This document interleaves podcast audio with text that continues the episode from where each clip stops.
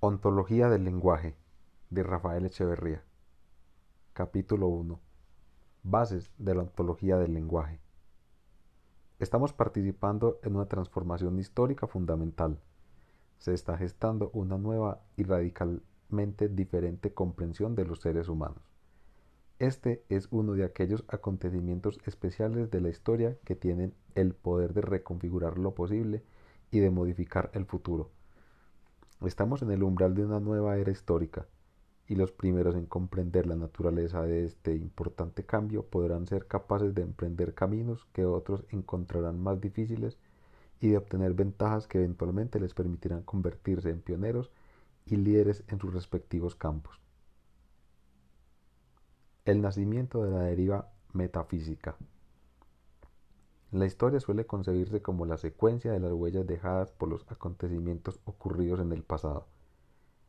Sin embargo, sabemos que no todos los acontecimientos tienen el mismo impacto sobre el futuro, ni todos los momentos de la historia han sido igualmente fecundos en la producción de nuevas posibilidades. Algunos han sido más importantes que otros y muy pocos han sido capaces de abrir largos periodos históricos para la humanidad. Hace mucho tiempo, una de esas grandes transformaciones históricas tuvo lugar en la antigua Grecia. Alrededor del año 700 a.C. fue inventada una nueva forma de comunicación, el alfabeto. Este hecho tuvo consecuencias históricas trascendentales al crear las condiciones a partir de las cuales se generó un tipo de ser humano particular, el hombre y la mujer occidentales. La invención del alfabeto dio muchos cambios fundamentales en la sociedad nuestras nociones de educación, de sabiduría y de convivencia social fueron todas profundamente transformadas. Surgieron nuevas prácticas sociales. Los poetas se convirtieron pronto obligados a acceder a los filósofos la educación de la juventud. Se inventó la democracia. No obstante, los cambios quizás más importantes tuvieron lugar en un área menos visible, en la transformación de nuestras categorías mentales, en la manera en que los seres humanos piensan sobre ellos mismos y sobre el futuro. Antes de la invención del alfabeto, los seres humanos vivían en lo que llamamos un lenguaje del devenir. Lenguaje y acción estaban entonces estrechamente unidos. Se reconocía de manera natural que el hablar tenía el poder de hacer que ciertas cosas sucedieran, cosas que posiblemente no habrían acontecido de no haber dicho alguien lo que dijo. Los poetas los responsables entonces de la educación cumplían con su función de enseñar relatando historias épicas o fabulosas, narraciones sobre acciones realizadas por humanos, héroes y dioses.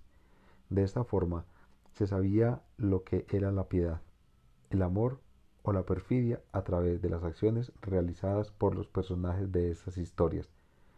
Por ejemplo, se accedía a la sabiduría obrando de manera de aquellos a quienes la comunidad, a través de estos relatos, como en el caso de Ulises, consideraban sabios. Se aprendía la valentía obrando según aquellos que la comunidad, en sus historias, consideraba valientes, como Aquiles. El alfabeto separó al orador, el lenguaje y la acción. Este fue un cambio de gran envergadura.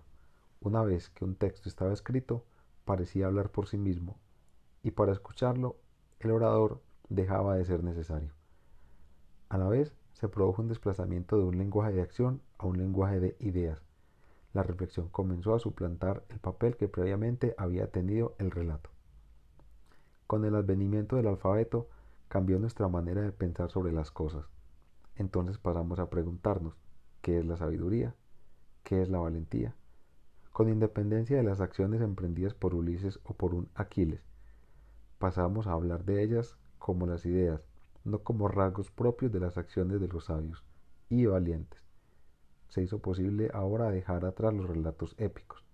Ya no se necesitaba de la figura de Ulises para hablar de la sabiduría. El relato épico fue progresivamente sustituido por el tratado. La sabiduría dejó de ser la forma como la comunidad caracterizaba las acciones de un personaje particular como Ulises. Ahora se concebía al personaje de Ulises como una ilustración de la idea de sabiduría con el interés por la pregunta ¿qué es? que se manifiesta en las preguntas ¿qué es la sabiduría? o ¿qué es la valentía? El énfasis se pone no en las acciones sino en el ser de las cosas. Con ello se abandona el lenguaje del devenir, del pasado y se transita hacia una nueva forma del lenguaje, el lenguaje del ser.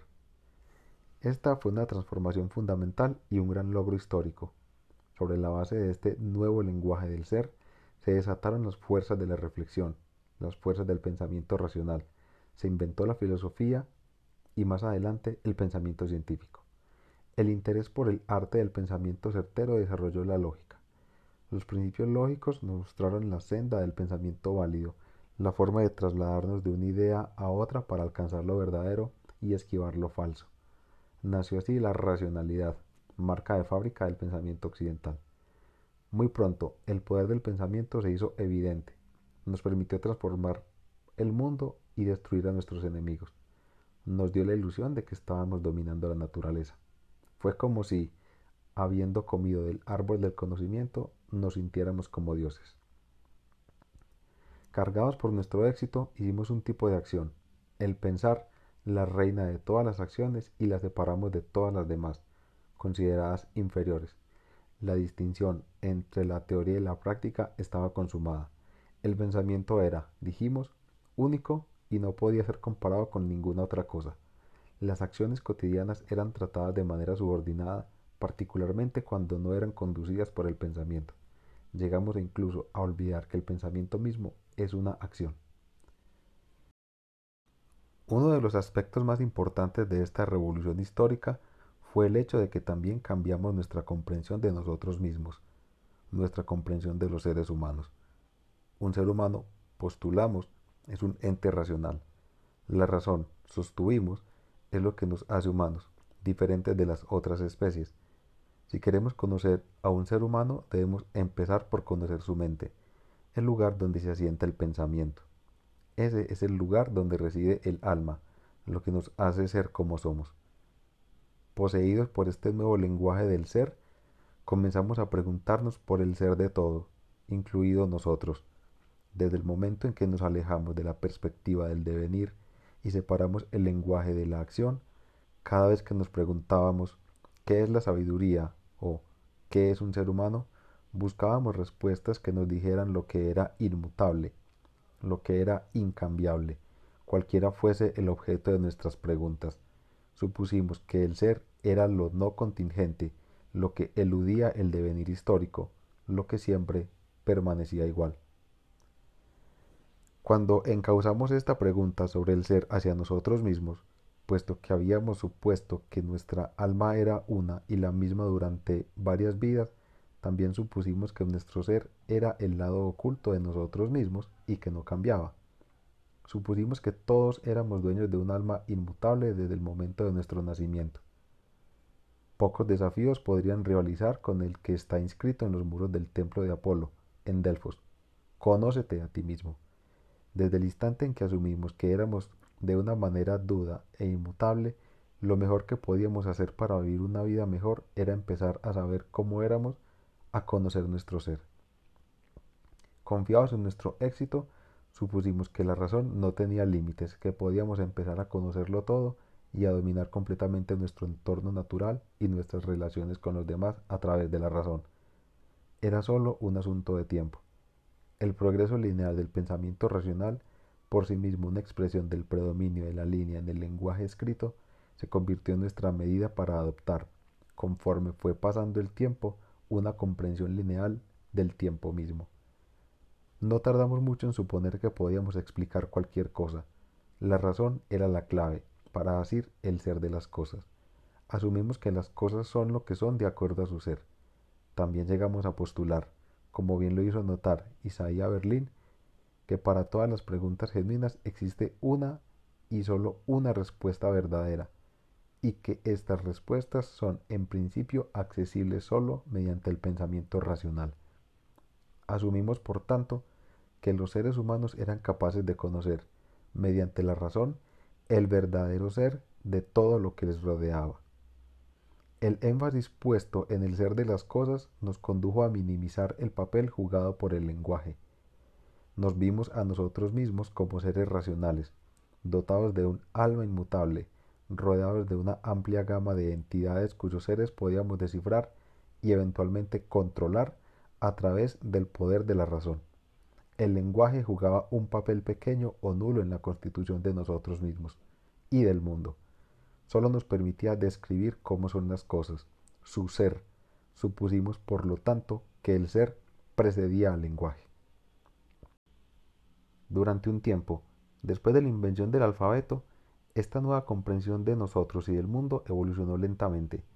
Durante un cierto periodo de tiempo hubo un surgimiento de un grupo de filósofos que llamamos los metafísicos, conducidos por Platón, discípulo de Sócrates, y por Aristóteles, discípulo de Platón, que se cristalizó una síntesis coherente basada en estos nuevos supuestos. Esta se convirtió pronto en la visión social predominante. De algún modo, con Sócrates, pero ciertamente con Platón y Aristóteles, se había iniciado todo un periodo histórico, un periodo que llamamos la deriva metafísica. El sentido común actual se basa en gran medida en los supuestos metafísicos generados originariamente por estos metafísicos de la Grecia antigua. Hemos cambiado nuestra comprensión de muchas cosas desde los primeros griegos. No podemos decir que pensamos de la misma forma que ellos. Sin embargo, postulamos que a pesar de todos esos cambios hemos mantenido, en conjunto, los supuestos metafísicos básicos desarrollados en la Grecia temprana. Nuestro desarrollo histórico ha tenido lugar sin romper con estos supuestos principales, con esta básica comprensión común de lo que significa ser humano. Hemos evolucionado dentro de esta deriva metafísica inaugurada en la Grecia antigua. Somos, en ese sentido, fieles herederos de estos primeros metafísicos griegos.